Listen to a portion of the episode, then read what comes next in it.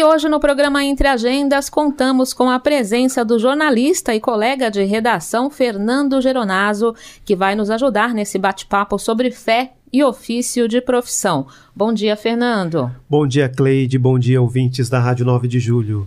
Olha, gente, nosso entrevistado hoje é o jornalista Márcio Campos. Desde o ano de 2014, você deve conhecer. Márcio integra a equipe do Jornal da Band, é apresentador também do canal Terra Viva e do programa Nosso Agro. E recentemente, e esse é o tema da nossa entrevista, o Márcio lançou o livro Beata Achica, O Milagre da Santa Brasileira, pela editora Ângelos.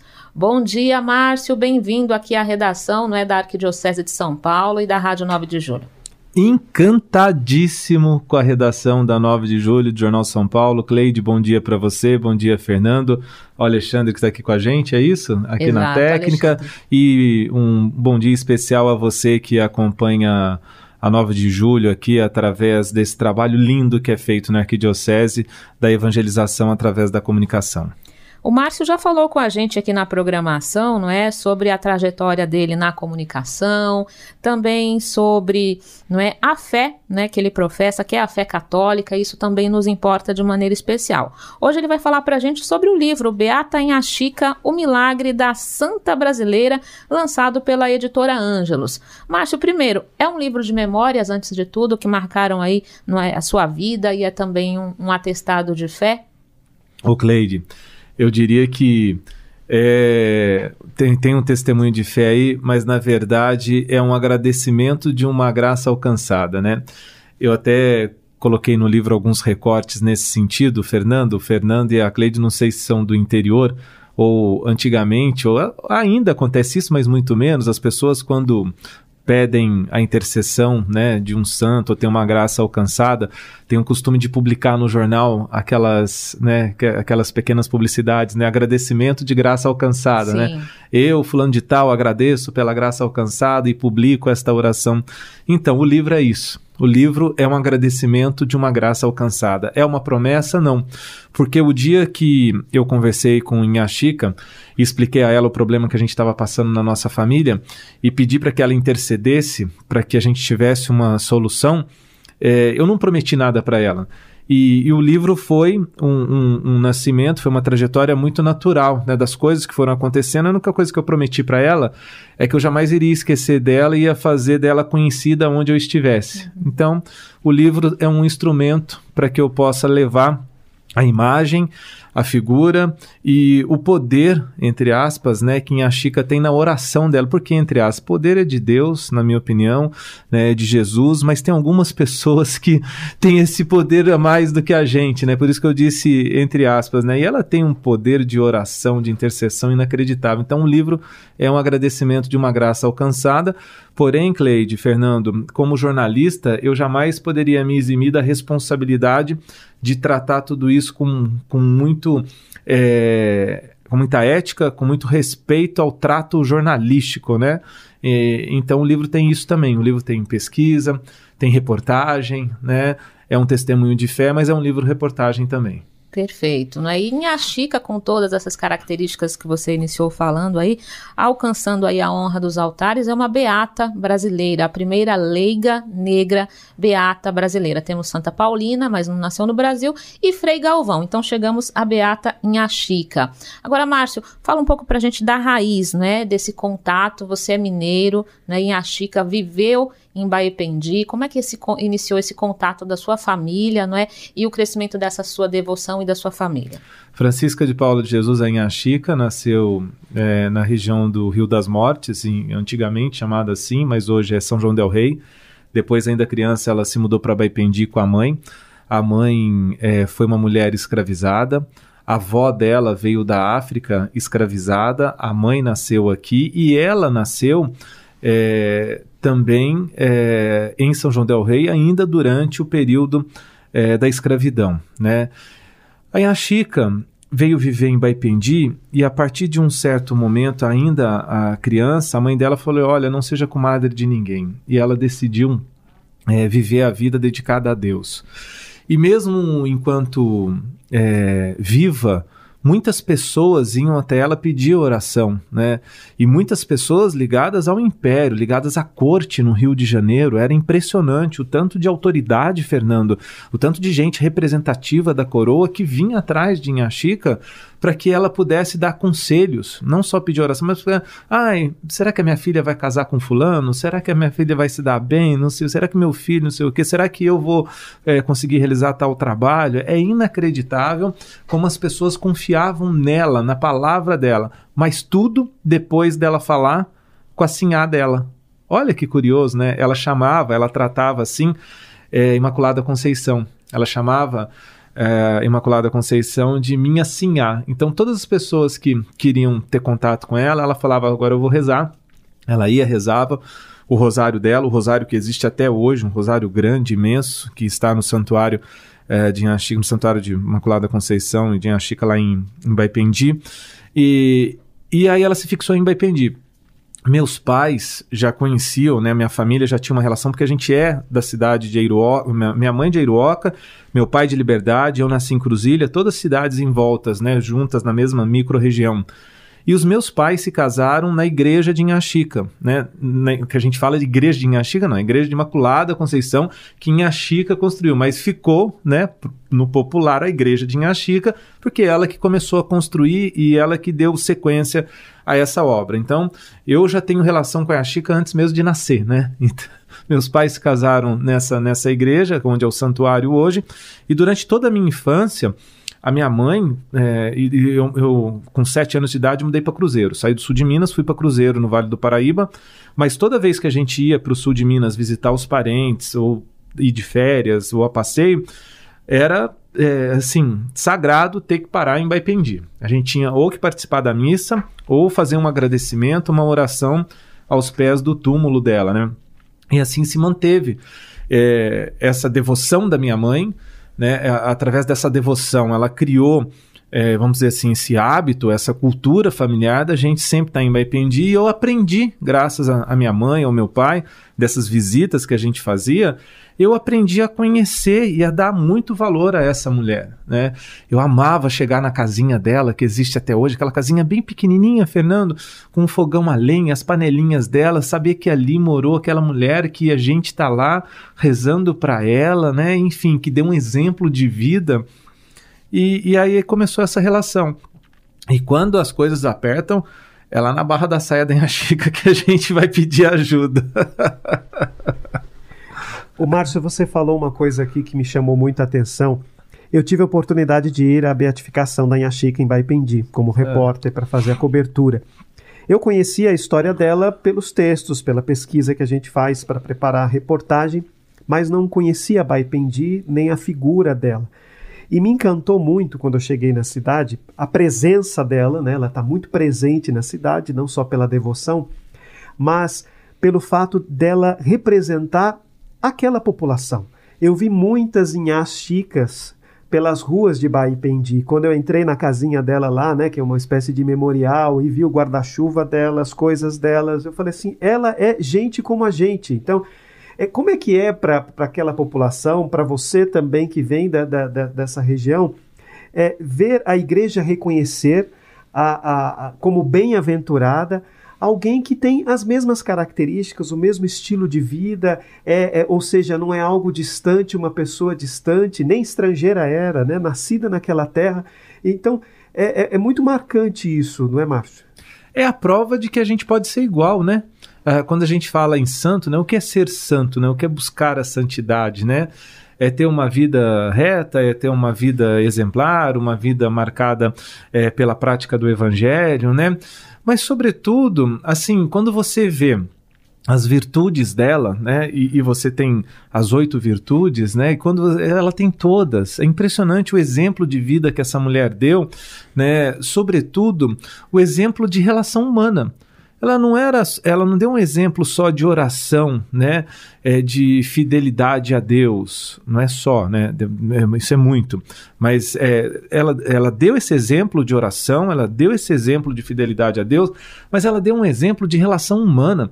Essa mulher, ela tinha tudo, Fernando, Cleide, essa mulher tinha tudo para ser uma mulher revoltadíssima pela história da avó dela, a avó, uma mulher que veio escravizada da África, pela história da mãe dela, que foi escravizada, pela história dela, que nasceu dentro da escravatura, e pela história dela, até de não saber quem é o pai.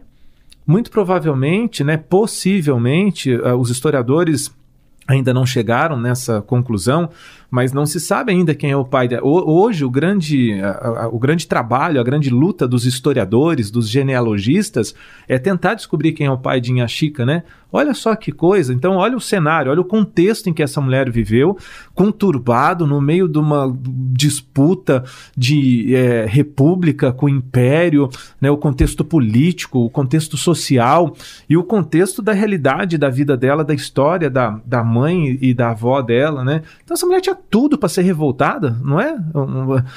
Aí você pega uma mulher que tem oito virtudes, as, as virtudes, as, as principais virtudes é, que possam ser declaradas de uma pessoa, né, destacadas de uma pessoa, e dá exemplo não só de fé, mas de relação humana, de receber todo mundo, de atender as pessoas do império, os notáveis, atender todas as pessoas mais ricas da sociedade. Isso é exemplo, né, de relação humana, de respeito e, sobretudo, de uma das principais virtudes, né, umas marca, a principal marca do cristianismo, que é o perdão, né, de perdoar o outro pelo fato de tudo que aconteceu em relação a ela e aos as pessoas, né, com a mesma história da história da mãe dela e da avó dela. Perfeito. Olha, Márcio, você destacou um ponto importante aí dessas chamadas virtudes heróicas, né, que a igreja considera para é, elevar né, uma, uma, uma pessoa, um cristão aí a, a santidade. Agora estamos na etapa da, da ela é beata, né? E você destacou o dom do conselho, né? Ela recebia as pessoas para aconselhar sobre as mais, os mais diversos questionamentos, angústias, etc. Não é? é a, o testemunho de Inhaxica contribuiu ali naquela, naquela região, não é sem dúvida, não é para o, o, fortalecimento, não é da, da fé católica, não é e um apoio também para a população, não é totalmente desfavorecida. A gente está falando num período não é bem conturbado aí de, de passagem para né, para a República Brasileira, um, um, período bastante conturbado em que as pessoas às vezes só tinham é, como recorrer à fé. Não é? Então, acho que nesse sentido ela contribuiu bastante para o fortalecimento da fé católica naquela região. Ela contribuiu e contribui demais. Eu acho que pessoas né, de carne e osso, assim. Quem são os santos? Todos foram de carne e osso, né? É, e Chica sendo canonizada, ela tem é, assim, a possibilidade de influenciar muita gente, né? Você Aliás, eu não sei porque ela não foi canonizada até agora, viu? Bom, já que Vamos ninguém tá ouvindo. Sobre isso, daqui ninguém, a pouquinho. ninguém tá ouvindo a gente mesmo, não tem, é. não tem nenhum, não tem nenhum cardeal, nenhum bispo ouvindo a gente mesmo, entendeu? Então, por que será que ela não foi canonizada até agora, né? Ela morreu em 1895, não é mesmo? Tanto tempo assim. E eu, eu quero com o livro também fazer isso, sabe? É, criar essa discussão é, na igreja, por que levar tanto tempo para reconhecer uma pessoa que contribuiu tanto com a igreja, né? é contemporânea, não é? Contemporânea, contribuiu não, que contribui demais até hoje, né? E depois que eu lancei o livro, que as pessoas souberam da minha relação com a Chica, um monte de gente, mas um monte, um monte incontável é, de pessoas, um número incontável de pessoas veio até me dizer, mas você também conhece ela? Mas olha, mas eu tenho, ah, aconteceu isso comigo com a Chica, olha, puxa, se eu soubesse eu tinha falado para você para colocar no livro também, não sei o quê. Porque eu fui atrás de pessoas que é, que deram testemunho também, para que não ficasse só no meu testemunho, né? Uhum. Do, do, do, que, na minha opinião, foi o um milagre que a Chica fez na minha vida. Mas eu fui atrás de outras pessoas que também tinham testemunho para dar em relação a Chica e coloquei também, pedi para que essas pessoas escrevessem, né? Para que não ficasse só um relato meu ou, ou, ou da minha família. Então, Chica merece todo o respeito nosso, todo o carinho e todo o reconhecimento da igreja pelo que ela já fez e pela, pelo que ela continua fazendo em relação a quem já é católico, em, que, em relação a quem já tem a sua fé consolidada, mas em relação a essa, a, a, a essa capacidade dela de levar o cristianismo, de levar é, a esperança através da fé, entendeu? E é isso que eu gosto de, de escrever para as pessoas no livro, quando eu tenho a, a oportunidade de fazer uma dedicatória, é isso, né? Receba com carinho essas páginas de esperança é, a Inhaxica traz muita esperança através da intercessão dela, né? Eu acredito muito na intercessão dela, na oração dela, e, e é por isso que ela merece essa, essa, esse nosso reconhecimento, né? Márcio, para aguçar a curiosidade do público, né? Você já falou um pouco. É, o que, que o, o leitor vai encontrar nesse livro? O que, que você destaca? Poxa, Fernando, sacanagem essa pergunta, né? Puxa vida, viu? É muita É difícil a gente falar. Não, é que é difícil a gente falar daquilo que a gente faz, né? Eu gosto tanto quanto as pessoas leem e fazem comentários depois, né? Esses dias eu recebi um, um comentário aqui de, um, de, uma colega nossa jornalista também, a Juliana, que tem um blog também de vida e mulher, né? Um blog, um blog e um, e um canal no Instagram dedicado à vida de mulher. É, e ela fez um, um, comentário comigo, mandou um, um, sobre o livro que ela leu também.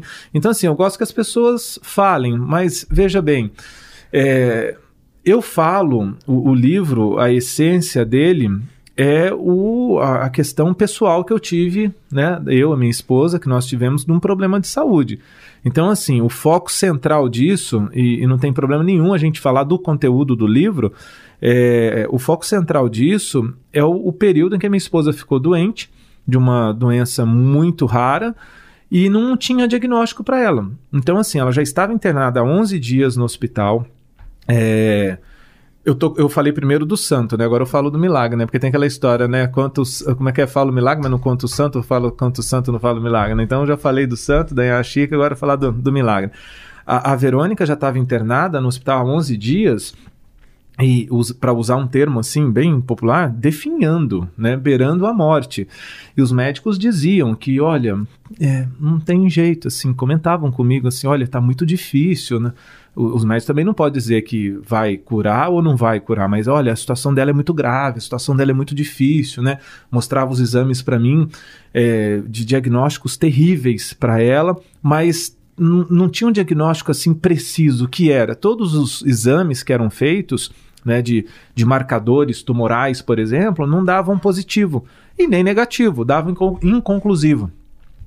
Até um dia que eu cheguei, é, o hospital, próximo do hospital fica a igreja, a paróquia de São Pedro e São Paulo, ali na Oscar Americano, né, no início do, do, do, do Morumbi. É, até que todo dia minha rotina era sair do hospital, ir para a igreja, participar da missa, depois ir para o Santíssimo, fazer a oração e voltava para o hospital, né? E depois ia trabalhar.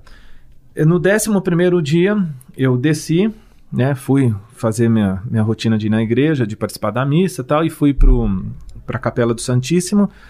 E aí eu falei, ganhar Chica, deixa eu falar um negócio. É o seguinte, a Verônica, ela tá lá e eu não estou pedindo para a senhora me ajudar a fazer com que ela seja curada. Eu preciso só que a senhora me ajude a fazer com que os médicos descubram o que ela tem de verdade. Né? Porque eles não sabem o que tem. Então eu preciso que da, da, da ajuda da senhora, da intercessão da senhora, para que Deus ilumine esses médicos a descobrirem a verdadeira, o verdadeiro problema da minha esposa. Não estou querendo a cura dela agora, porque eu tinha comigo o seguinte, Fernando e Cleide, que descobrindo a doença, né, você depois tem outro caminho a seguir que é ver os protocolos que você pode ter para cuidar daquela doença.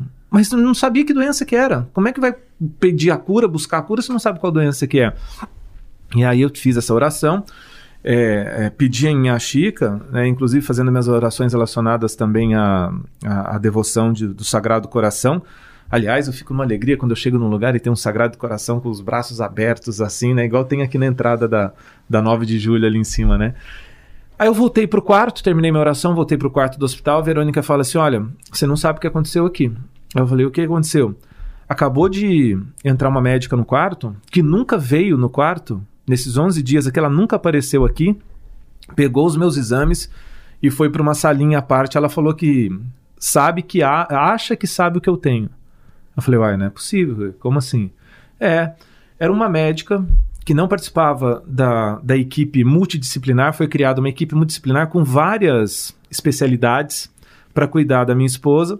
E essa equipe estava ali na luta, né, tentando buscar né, um, resultado, um diagnóstico perfeito, e não tinha ainda. E essa médica era uma médica plantonista, é, endocrinologista, ela plantonista, estava no, no, corredor, no plantão do, do andar. Disseram para ela que tinha um caso muito grave no, no andar e que contou para ela alguns detalhes, era mais ou menos dentro da área dela também. E aí ela foi no quarto, pediu licença, e isso tudo enquanto eu estava na igreja rezando. Aí ela volta, umas duas horas depois ela volta da salinha. Eu já estou no quarto, né, desesperado, ansioso, querendo saber o que, que ela achava. Ela falou, ó, você tem que pegar essa amostra aqui de, de material da sua esposa, levar em tal laboratório, e, e nesse laboratório você, eu estou pedindo tal marcador para tal doença. E aí, dois dias depois, veio o resultado, era tal da doença, entendeu? Ou seja, o diagnóstico perfeito que tanto eu pedi para a Chica ajudar na intercessão, veio através de uma médica muito novinha, uma jovem médica, que não participava do corpo clínico multidisciplinar destacado para cuidar da minha esposa. E aí veio a doença, a doença chama-se estiocitose de células de Langerhans, né?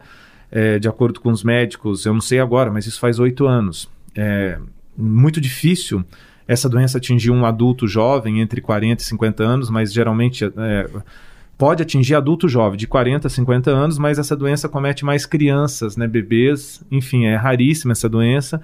E aí ela foi tratada, o protocolo de tratamento dela foi como um protocolo de câncer, tratamento de câncer, ela fez dois tratamentos e graças a Deus, a intercessão de Ganchica e felizmente Hoje ela está no nosso meio, né, com a, com a grande possibilidade que tinha de não estar nos primeiros prognósticos feitos no hospital. Então, é, você falou assim: ah, o que, que você destaca, Fernando? Não tem como falar de não contar essa história do Sim. porquê do livro, que para mim esse é o milagre, entendeu? Do diagnóstico. Eu não queria, no momento eu não pedi a cura dela. Aí depois aí a gente começou outra maratona, aí eu enchi o saco da Yashida. Ah, agora é o seguinte, agora é outra parada, tá entendendo? Agora Agora termina. agora... agora termina. É. Agora, o, o Márcio, tudo isso que você está dizendo é bastante é, significativo, né? Um testemunho de fé, não é? Agora, o nosso cardeal Dom Dilo sempre diz isso aqui, né? e, e e, fala para os ouvintes da rádio que a igreja não faz santo, né? A igreja reconhece os santos. Né? Quer dizer, o santo já é santo né, por uma vida de santidade, ele é santo no coração do povo. Você entendeu isso logo, não é? é quando você pediu e ela intercedeu, né? E realmente o milagre aconteceu. E a gente crê é, nessa história de fé. Né? E só que aí no seu coração ela já deveria né, ser beatificada e depois chegar à honra dos altares. Né? Teve inclusive um encontro aí com o Papa Francisco, não é? Que você encampou essa causa também, como tantos outros fiéis. Então, isso aí, Cleide, Fernanda, é tudo dentro do contexto. Olha que coisa, né? É, é divina. Só pode ser de Deus. Não, não tem outra, outra explicação. Na minha opinião, não tem outra explicação. Respeito quem pense o contrário mas para mim, para minha convicção de fé, não tem outra explicação. No meio desse processo todo, é, Verônica doente, é, quando o Bento XVI esteve aqui para a canonização do Frei Galvão, que foi uma linda festa no Campo de Marte, eu fui destacado para acompanhar, para ficar na cola do Bento XVI desde o momento que ele pousou em Cumbica até o momento que ele decolou de Cumbica, indo embora do Brasil. Então fiquei na cola dele, indo para lá e para cá, no Lago de São Bento, enfim. Quando ele pousou em Cumbica, e eu estava lá vendo ele descer da escada dianteira do avião, eu vi também que na escada traseira do avião desceram jornalistas. Cinegrafista, câmera, fotógrafo. Eu falei, cacete, caramba, né? Que coisa é essa, aquela revolta de jornalista? Por que aquele jornalista tá ali e eu não tô? Como é que é essa história, caramba, de ter jornalista dentro do avião do Papa e eu não tô lá? Nesse dia eu cheguei em casa e falei pra Verônica, isso, quando foi a canonização, foi 2007. 2007, não? A canonização do Frei Galvão, 2007. 2007. Aí eu cheguei em casa e falei pra Verônica, ó, a próxima vez que o Papa vier pro Brasil, eu vou estar no avião dele falei pra Verônica, pra minha esposa, né? Aí ela falou: É, você quando fala as coisas dá até medo porque você vai conseguir. Aí comecei a trabalhar. Essa história toda tá no livro também, porque isso faz parte do contexto, né? Essa história toda tá no livro. É, aí eu comecei a trabalhar e quando o Francisco, que não era Francisco, era o Bento, que viria para a JMJ, para a Jornada Mundial da Juventude, depois teve a renúncia, Francisco assumiu e logo depois ele veio e foi a primeira viagem internacional do Papa Francisco. E eu estava lá dentro do avião junto com meu cinegrafista que eu tinha conseguido essa vaga, né? Lutei durante esses sete anos, eu lutei para conseguir essa vaga para o Grupo Bandeirante de Comunicação e foi a primeira vez que o Grupo Bandeirante de Comunicação tinha um representante dentro de um avião do Papa, de uma comitiva papal, né? E isso aconteceu em julho. O problema da Verônica é, começou em janeiro, mas é, teve o auge dele, a descoberta, em março, e em julho foi a viagem do Papa. E quando é, teve a viagem, ela iria começar o segundo ciclo dela de quimioterapia. E eu falei para ela: olha, eu não vou para a viagem, porque não quero todos, o, todos os ciclos, todas as aplicações de, de quimioterapia dela. Eu estava do lado dela na, na clínica acompanhando o tratamento e eu não queria ficar fora. E aí foi aquele, né? Não, você tem que ir, você lutou para isso, você tem que ir. Eu falei, eu só vou se os médicos disserem que é, dá para segurar para eu estar do seu lado quando eu voltar. Aí os médicos falaram, ah, não vai ter problema, vai fazer a viagem com o Papa. Quando você voltar, a gente continua o ciclo dela então, vai dar um período aí de 10 dias, não tem problema, não vai prejudicar o tratamento, nada disso. Aí beleza, aí eu fui tranquilo, fui com meu coração leve. Só que antes da viagem, antes da viagem papal, eu fui a Baipendi, é, ia sempre, né, assim, mais constante ainda do que eu vou hoje, mas continuo indo, é, para dizer a Inhaxica, continuar rezando, né, porque ela estava em tratamento ainda. Aí a irmã Claudine, que à época era a, entre aspas, guardiã, né, da, do santuário, a, a, coordenadora, ela falou, eu falei para ela que ia estar com o Papa. Aí ela meio que duvidou, entendeu? Ué, mas como assim com o Papa? Como de uma hora para outra, né? E aí eu falei, é, aconteceu isso, isso. Ah, então tá bom, faz o seguinte. Leva esse. Ah, aliás, tava esquecendo. Esse aqui é para você. Esse para você. Ah, um santinho da Esse para você. Olha só. E tem aqui obrigado. pro Alexandre também, que tá ali na. na é Alexandre tá na técnica. Isso. Tem do Alexandre na técnica. Então é o seguinte: isso que eu acabei de entregar para para Cleide aqui pro Fernando é uma oração de Inhaxica, né? A oração, obviamente, é, aprovada, né? Com a aprovação eclesiástica. Oração que foi feita pelo Dom Diamantino, que era o bispo de campanha que pertence à diocese lá de, de Baipendi. A irmã Claudine me deu esse santinho aqui com a oração e uma relíquia da Inhaxica. Isso aqui que tem aqui é uma relíquia dela, né? E ela falou: então, já que você vai encontrar com o Papa, leva essa relíquia aqui pro Papa e pede para ele canonizar a Inhaxica. Ah, eu fiquei com aquilo no coração, né? Aí levei no dia da viagem, né? Me preparei, botei um monte de coisa no bolso, é, é, terço, medalha, tudo que é para abençoar para minha mãe, para meu pai, para minha avó, para todo mundo e levei a, essa essa oração de Inhaxica. E no momento que eu tô com, com o Papa Francisco dentro do avião, é, eu, enfim, chamo a atenção no momento em que eu peço a ele, olha, Papa, queria uma bênção para minha esposa. Ela está doente no Brasil. Aí eu abaixo a cabeça, me inclino diante dele, ele faz o sinal da cruz na minha testa, né, num, num tom solene. E depois eu entrego para ele o santinho da Inhaxica, né? E, e falo para ele, esse aqui o senhor vai canonizar pra gente, né? E ele eleva, né? Que é essa foto que está na contracapa do livro. Ele eleva essa, essa, esse santinho com a oração, com a relíquia, né? E, e fala, né? Inhaxica, né? Aí é, é, eu acho que isso veio para coroar todo esse momento, esse período que, que eu estava vivendo. E no livro, nesse capítulo que eu conto, isso que eu estou explicando para vocês aqui, eu faço questão de trazer detalhes de bastidores, de tudo, né? Tem um, um QR Code, né? Tem um código que a pessoa, depois que termina de ler esse episódio, esse capítulo, é, a pessoa coloca o celular ali e consegue ver, né? É, ver o vídeo desse momento com o Papa. Então, dá para ler o livro e dá para ver o livro, né? Então, essa imagem está ali. Eu quero agradecer o o Grupo Bandeiras de Comunicação, inclusive, que liberou essa imagem para que a gente pudesse ter no livro, né? É, o Fernando e, e Cleide, eu falo demais, e aí eu acho que o povo que está em casa fica até perturbado. Eu começo a falar e, e, e, não paro. Então eu contei tudo isso porque vocês me perguntaram do encontro com o Papa Francisco. E acontece nesse cenário todo. Então vocês veem, a Chica está em todo momento, né? Nesse contexto todinho, nesse período da doença da minha esposa, foram acontecendo as coisas relacionadas a Inhaxica, e uma delas foi a oportunidade que eu tive e não perdi de falar para o Papa, canoniza para nós, né? Tá demorando isso, não é culpa dele que ele assumiu o papado há pouco tempo, mas né, agiliza e sempre reconhecer a, a Santinha de Baipendi, como ela sempre foi chamada, né? Sim, mas você não está falando muito não, viu, Márcio? Porque quando o papo é bom, né, e a gente está falando de um testemunho aqui, a gente nem vê passar, ah. não é? E é tudo muito importante, é tudo muito empolgante, todos esses relatos aí que, ah. você, que você traz, não é? Que aí une, né, a sua vida profissional com a sua vida de prática de fé, não é, Fernando? É isso mesmo, e você que nos ouve pela Rádio 9 de Julho já consegue perceber, ouvindo o Márcio falando, que não é apenas um jornalista que se especializou em escrever sobre a vida de, de santos ou de uma santa, não é apenas um jornalista que,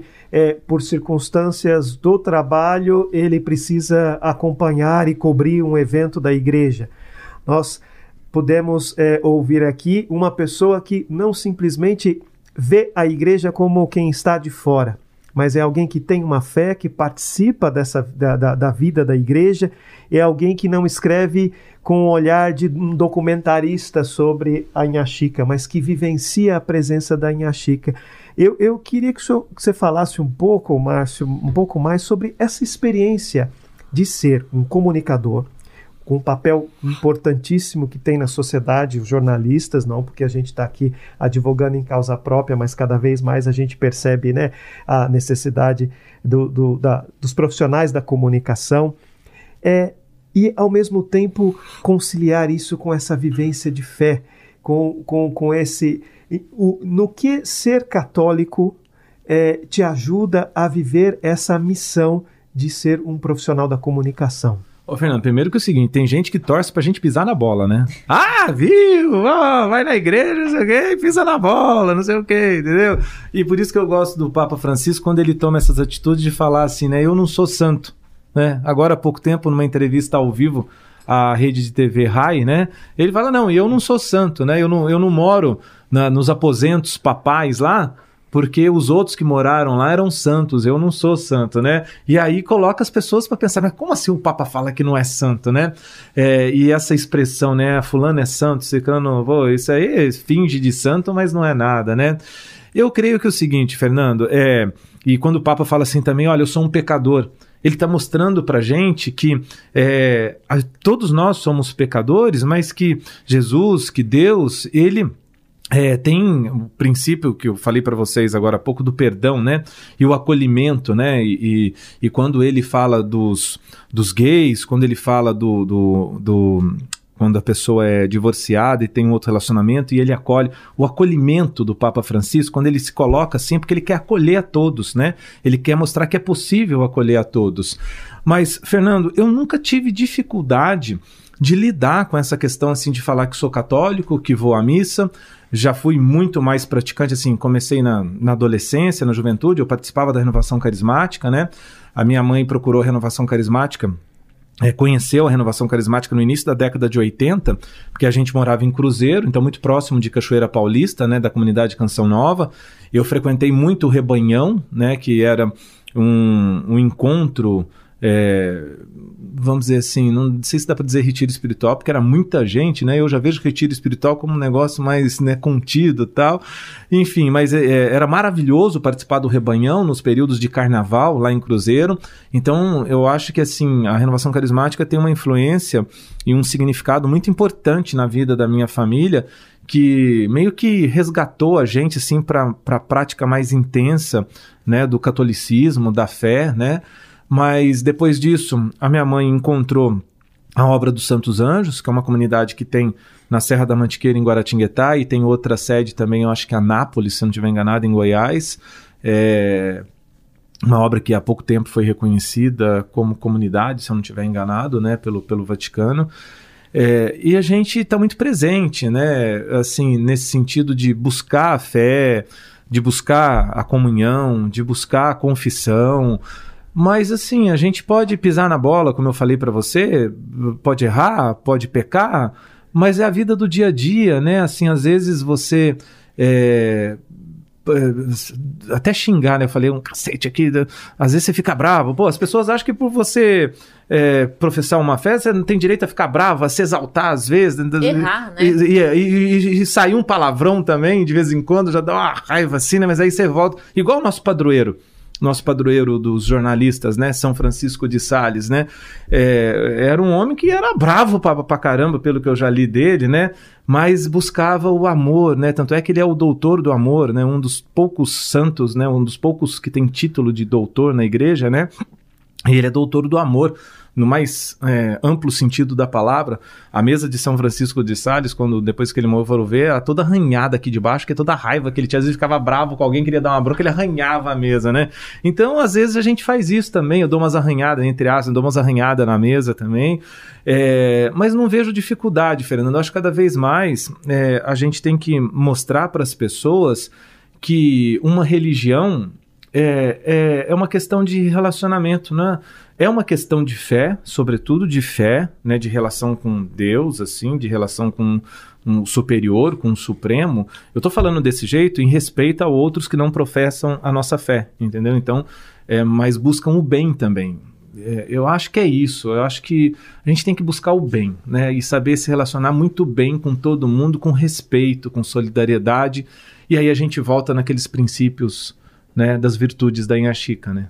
Que na minha opinião que é o que movem a vida, que é o que move o ser humano, né? Que, que é ter respeito, que é ter essas virtudes maravilhosas de relacionamento humano. Olha, nós estamos conversando com o jornalista Márcio Campos, que acabou de lançar o livro Beata em Achica, o milagre da santa brasileira. Longe de querer esgotar o que está nos livros, todos os nossos ouvintes podem ter acesso. O livro foi lançado pela Ângelos Editora e tem o livro tem esse conteúdo, né, que com certeza é bastante edificante. Recomendamos aqui na Rádio 9 de Julho. Agora, Márcio, você comentava ali antes da gente iniciar essa entrevista que você está fazendo estudos aí para um novo projeto que também fala sobre mulheres, né? E, você pode adiantar um pouquinho para a gente esse ah. interesse também e como é que suscitou esse interesse? Então, é, Cleide, na verdade eu gosto de participar. O duro é o tempo. A gente quer fazer tanta coisa e o tempo não dá, né? Então, estou terminando uma especialização agora enquanto jornalista, mas paralelo a isso, eu comecei a fazer um curso de extensão na Universidade Lusófona é, de Portugal, de Lisboa, né? com a professora Lidse Meyer, ela é teóloga, e eu conheci a professora quando eu fiz uma entrevista com ela sobre Maria Madalena. Né? Eu tive em Israel para fazer um especial, eu fiz um, uma série, uma minissérie de reportagens falando sobre Maria Madalena, é, dando, é, dando visibilidade mais ainda para a cidade de Migdal, né, ou Magdala, né, que é a cidade onde viveu Maria Madalena, por isso o nome Maria Madalena. Maria de Magdala, Maria de Migdal, né, dependendo do ou do hebraico ou do aramaico, não sei, um, cada um tem um, um jeito de falar. E aí eu fui, conheci a cidade, que foi descoberta há pouco tempo, né, e, e, e fiz esse trabalho sobre Maria Madalena, conheci a professora Lidse, que é uma teóloga presbiteriana, é, mas espetacular, e ela tem um curso na Universidade de Portugal de Lusófona de Lisboa, um curso que fala sobre a, a vida das as mulheres na vida de Jesus. E eu queria me aprofundar um pouco mais disso, é, tá mais próximo, né? Porque o jornalista adora essas coisas dúbias, né, Fernando? As, as mulheres na vida de Jesus, né? Aí o que, que as pessoas pensam, né?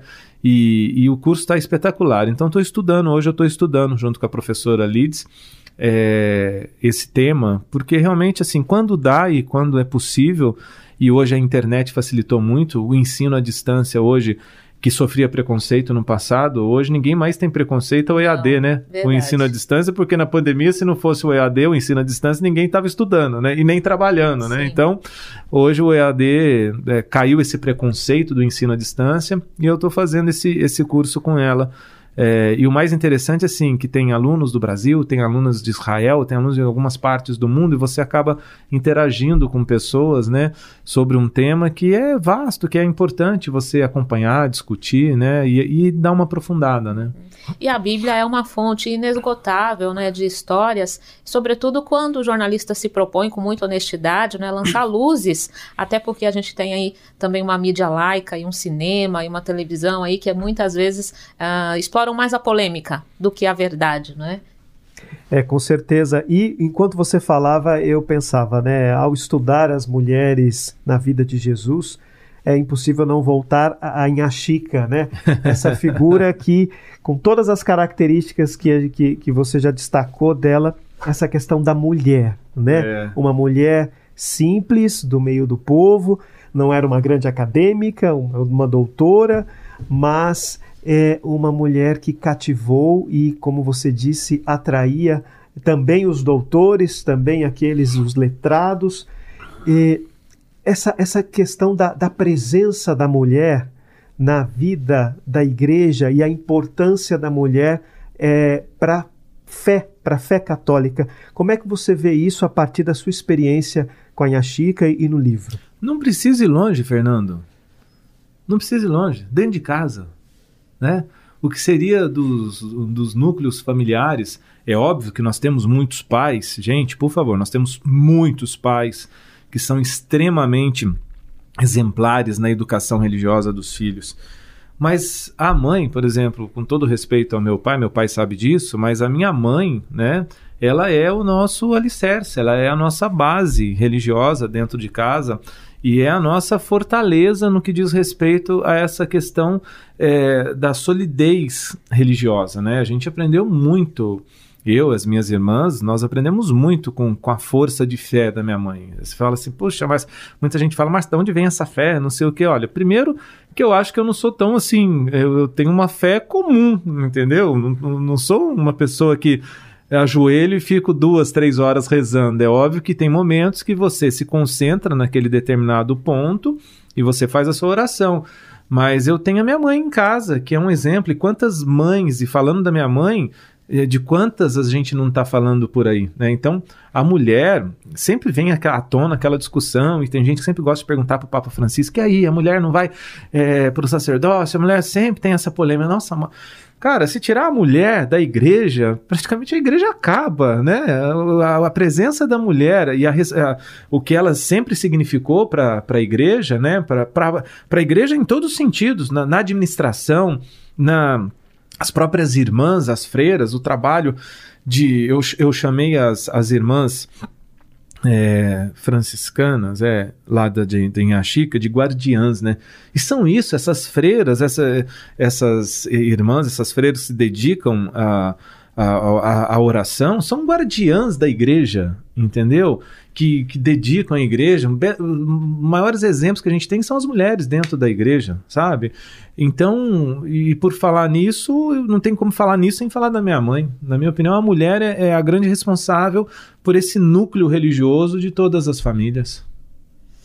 Olha, Márcio, é, a gente tem alguma, mais alguma consideração para fazer, Fernando? Eu acho que é, foi muito importante a gente receber você aqui, não? É? Eu não conhecia o Márcio ainda pessoalmente, graças a Deus a gente conseguiu hoje, né, essa entrevista presencial aqui na Rádio 9 de Julho, que também estará no jornal O São Paulo da Arquidiocese de São Paulo, recomendando mais uma vez o livro Beata Achica, um milagre da Santa Brasileira, escrito pelo Márcio. Márcio, mais uma vez, muito obrigada, não é? Pela sua presença aqui na Rádio 9 de Julho, por, essa partilha não é, de testemunhos e de profissão que também edifica muito a gente, não é, aqui que também é, somos colegas, né? E... e eu também quero agradecer ao Márcio pela presença e, e imagino que quem nos ouve, quem ouviu esse bate-papo, tem o sentimento que eu tenho quando eu conheci o Márcio a primeira vez, já conhecia de, de, acompanhar o trabalho dele, mas foi inclusive numa celebração que Dom Odilo fez no Mosteiro das Irmãs, no Mosteiro da Visitação, ali na Vila Mariana. E ouvindo o Márcio falar, é aquela pessoa que a gente não quer só é, é, conhecer ou saber mais da, do, do conhecimento dele que ele compartilha, mas quer ser amigo né? o desejo de ser amigo. Então, é, eu creio que você que nos ouve é, também sente, sente esse desejo de se aproximar, de conhecer mais o Márcio. E aí, uma dica: quer conhecer um pouco mais do Márcio? Leia esse livro, porque você vai conhecer aquilo que, que moveu ele a fazer esse trabalho, viu, Márcio? Muito obrigado pelo seu testemunho, pela sua busca, né? pela sua é, sinceridade como você mesmo disse, de ser como todos nós somos chamados a ser. Pessoas comuns, pessoas normais, mas que são sustentadas por uma fé E todos nós aí buscamos esse caminho. Pode ter certeza que você vai inspirar muita gente com esse, com esse lindo livro. Amém, amém. Espero sim. E é isso mesmo. Além de levar o nome de Inhaxica, Fernando, eu quero que as pessoas se sintam inspiradas em conhecê-la, né? É, é, por isso que o livro foi feito para que as pessoas possam conhecer. Né? Eu seria muito egoísta se eu passasse por tudo isso e não dividisse isso com as pessoas. Então, quero que as pessoas conheçam em Chica e possam acreditar na força da intercessão dela. É, por último, não menos importante, eu tenho que fazer um agradecimento aqui, quero fazer esse agradecimento especial a Dom Odilo Scherer, que prontamente aceitou escrever um texto para o livro. Eu convidei algumas pessoas para escreverem alguns textos para analisar a postura do jornalista diante do Papa Francisco. Então eu perguntei para Dom Odilo, perguntei para Dom Orani, o arcebispo do Rio de Janeiro, perguntei para Dom Manuel, bispo de registro, e para tantas outras pessoas, alguns católicos, outros não católicos, né, como eles viam a figura do Márcio, jornalista católico, diante do seu chefe superior, não só diante do chefe de Estado, que o Papa é, o chefe diplomático de um país, que é o Vaticano, como chefe também religioso, né, é o, o principal de uma, de uma religião. E aí as pessoas podem ver, eu queria trazer também independência, né? Queria trazer independência editorial e para que as pessoas pudessem opinar sobre o que eu fiz diante do Papa, né? Uma discussão se eu estava certo, se eu estava errado, que, como é que essas pessoas analisam a postura que eu tive diante do Papa Francisco. Ali eu estava como jornalista, estava como profissional. Tem um texto também do Fernando Mitre, que é o nosso diretor-geral de jornalismo, ele tinha que escrever também para ele opinar sobre o que o, o, o colega dele, né, o, o, subalterno dele, entre aspas, né, fez ali na, diante dessa, dessa cobertura. Então, como eu disse, é um relato, um testemunho de fé, mas tem também as linhas de jornalismo. E, com muito respeito, quero agradecer todos os genealogistas e historiadores que trabalham na vida de Inhaxica. É, eu não busquei genealogia, não busquei é, detalhes históricos da Inhaxica, porque a gente tem essas pessoas trabalhando e fazem um trabalho muito sério, então parabéns a todos eles que eu cito no livro. Mas eu tomei a liberdade, como jornalista Fernando, de avançar, né, de um pouco além. Para encerrar, tem quanto tempo? Mais umas duas horas? não corta não, Alexandre. É, Para encerrar, a capa do livro tem uma marca d'água de uma medalha ela está bem superficial. A capa do livro tem uma, uma marca d'água de uma medalha. Essa medalha é uma medalha de Imaculada Conceição.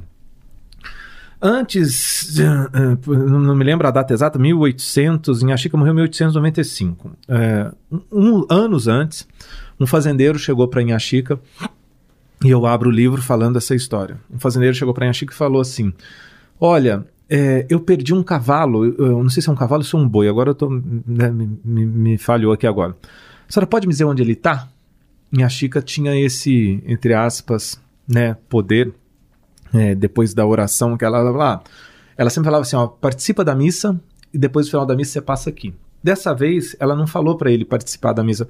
Olha, eu sei aonde está o seu animal, o seu cavalo. Imagina, 1800 e tralalá, o quanto era importante um cavalo. O cavalo era a força de locomoção. Né? Um boi era representava fertilidade da fazenda, né? representava né, a reprodução da fazenda, lucro, enfim. Hoje ainda representa, mas naquela época mais ainda, hoje tem mais tecnologia. Mas aí ela falou: olha, o seu animal tá lá, em tal lugar, tal, assim, assim, assim. Mas mais importante que o seu animal é uma menina que acabou de chegar na sua casa. Como assim uma menina? Minha filha nasceu? É, meu filho nasceu? Nasceu e é uma menina. E ela já cravou, é uma menina. Aí o fazendeiro falou para ela assim: Ah, então a senhora vai ser a madrinha dela, a madrinha de batismo. Aí ela falou: Não, madrinha eu não posso ser, eu prometi para minha mãe que eu não ia ser comadre de ninguém. É, então, nesse, quando fala comadre de ninguém, porque era para se dedicar à oração, né, integralmente à oração. Aí ela pegou: Olha, eu não vou ser madrinha, mas leva esse presente aqui vai ser a minha Sinhá, que vai ser madrinha dela. Repetindo, Sinhá é a Imaculada Conceição, né? Aí ela deu um cordão de ouro e uma medalha de Imaculada Conceição para essa menina que nasceu. O fazendeiro voltou para casa, encontrou a menina e deu o nome dela de Maria da Conceição. Então, ela foi batizada como Maria da Conceição. E essa história é contada em todos os livros de Inhaxica. E a história acaba aí, para por aí. E eu fiquei com aquilo na cabeça, meu Deus, e essa medalha? E essa família? Quem é essa família? Onde está essa família? Essa mulher já deve ter morrido, a menininha que nasceu e ganhou a medalha, mas vou atrás dessa história e comecei a pesquisar sobre essa história porque eu queria dar um desfecho para essa história e tentar descobrir a medalha. E eu descobri, achei a medalha, fiquei extremamente emocionado ao tocar essa medalha, uma história de 135 anos, a medalha está preservada.